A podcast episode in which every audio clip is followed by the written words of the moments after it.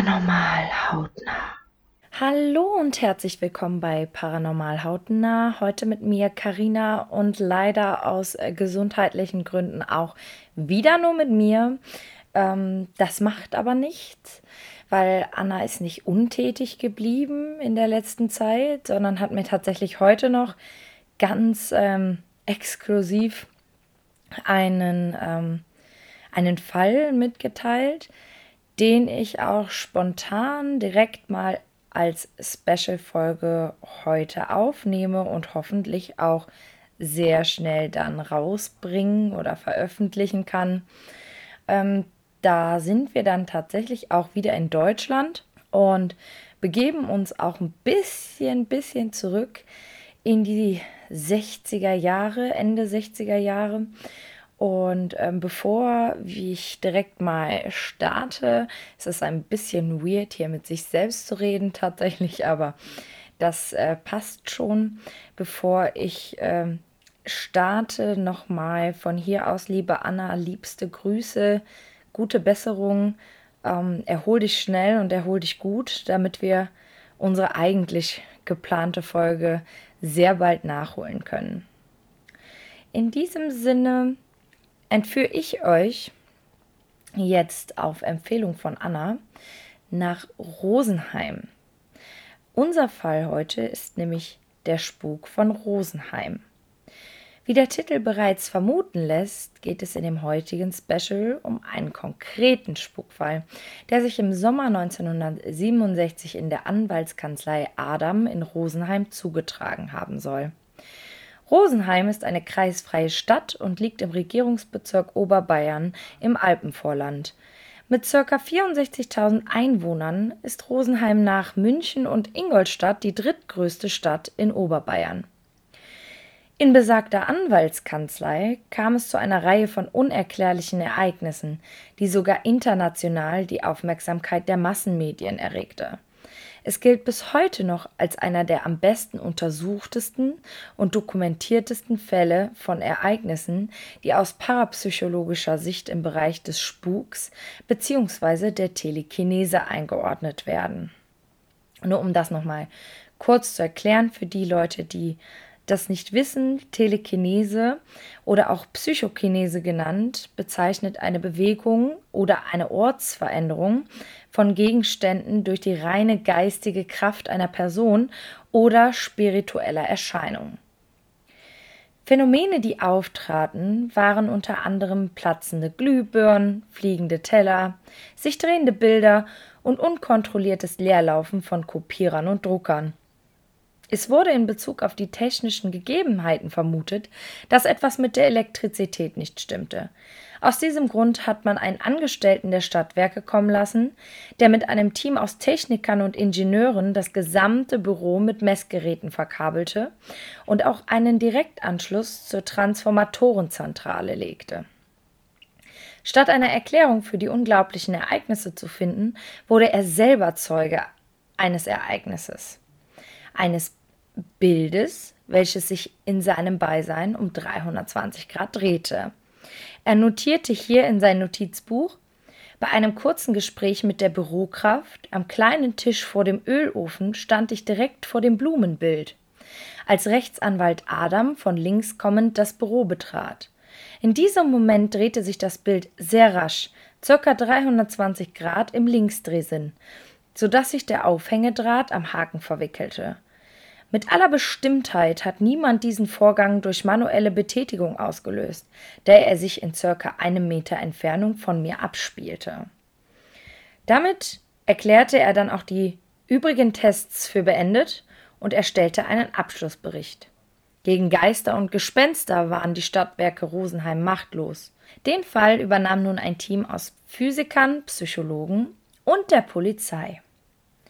Nun aber nochmal zurück zum Anfang. Alles begann im Sommer 1967 mit mysteriösen Anrufen, die zu einer erhöhten Telefonrechnung führten und von keinem Mitarbeiter manuell durchgeführt wurden. Hierfür gab es keinerlei Erklärungen. Auch klingelte häufig das Telefon, ohne dass ein Anrufer in der Leitung war oder Gespräche unterbrachen plötzlich aus unerklärlichen Gründen. Im Herbst bittet der Rechtsanwalt Adam dann schließlich die Post um Hilfe. Sie tauschten im Oktober die Apparate aus und installierten einen Gebührenzähler vor Ort.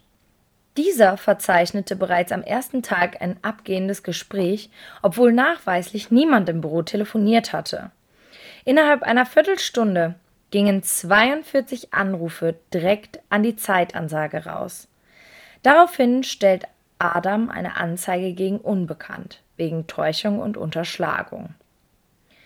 Tage später vernahmen die Angestellten einen lauten Knall, woraufhin die Lampen erloschen.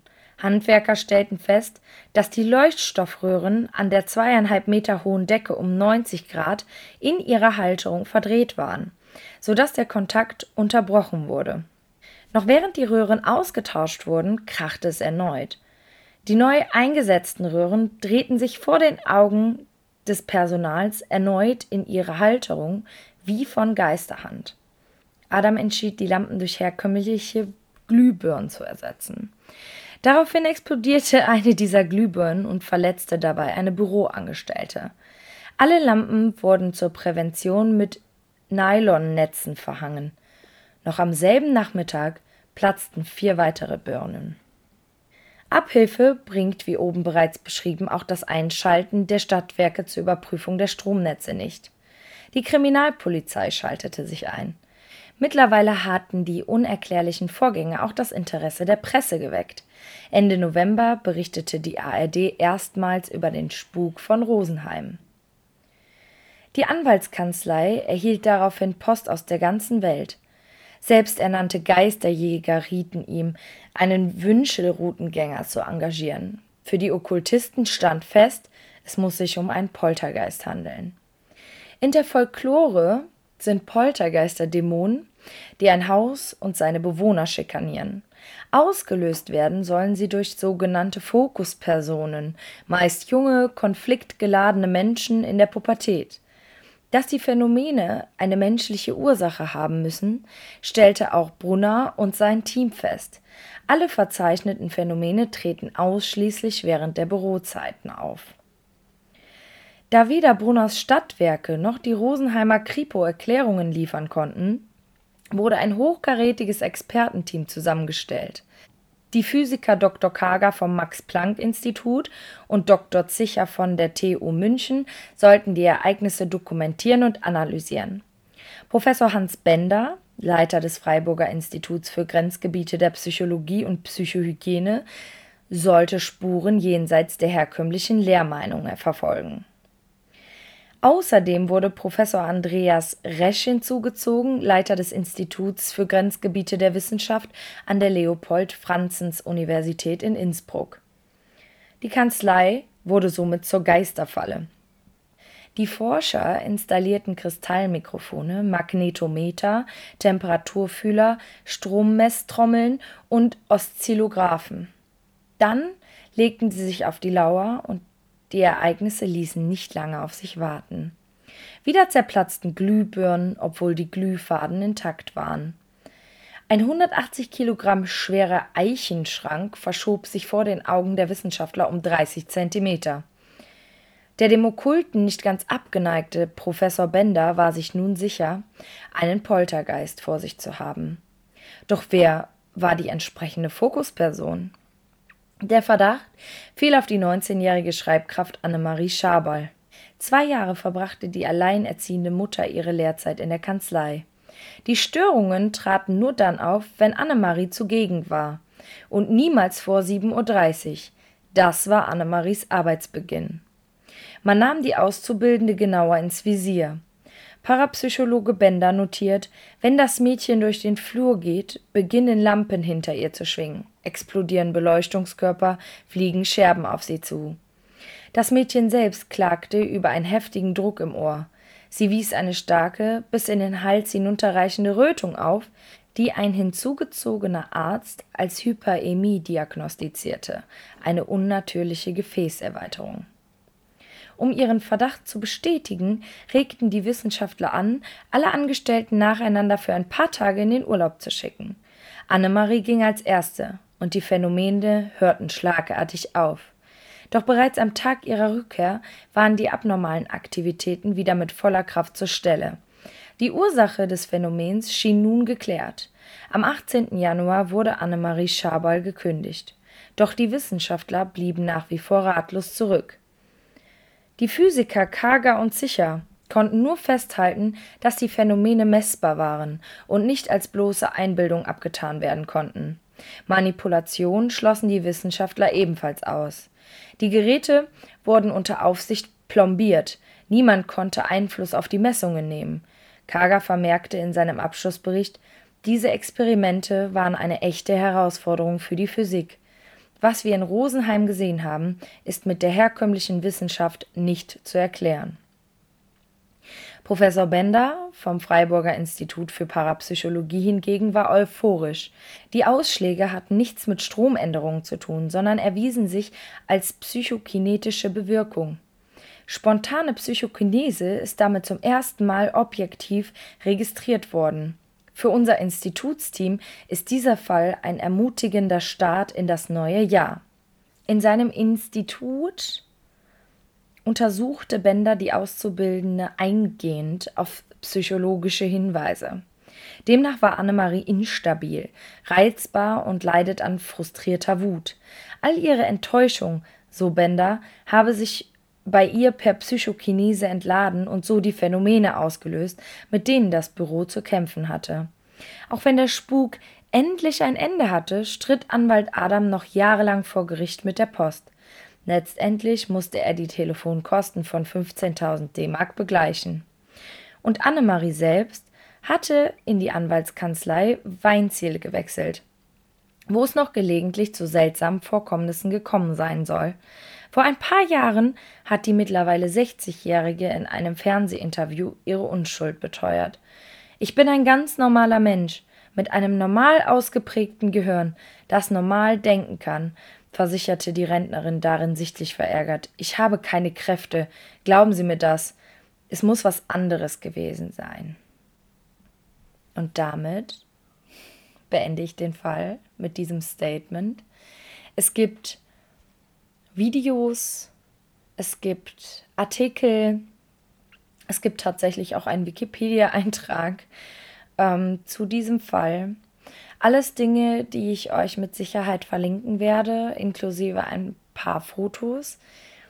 Es war sehr interessant. Es hat sich sehr gut angeboten für eine Kurzrecherche tatsächlich, weil ich ziemlich schnell ziemlich viele Infos zusammentragen konnte. Deswegen hier auch nochmal Anna, danke für die gute Vorarbeit. Ähm, ich lasse das jetzt einfach mal so stehen. Lasst es mal auf euch wirken.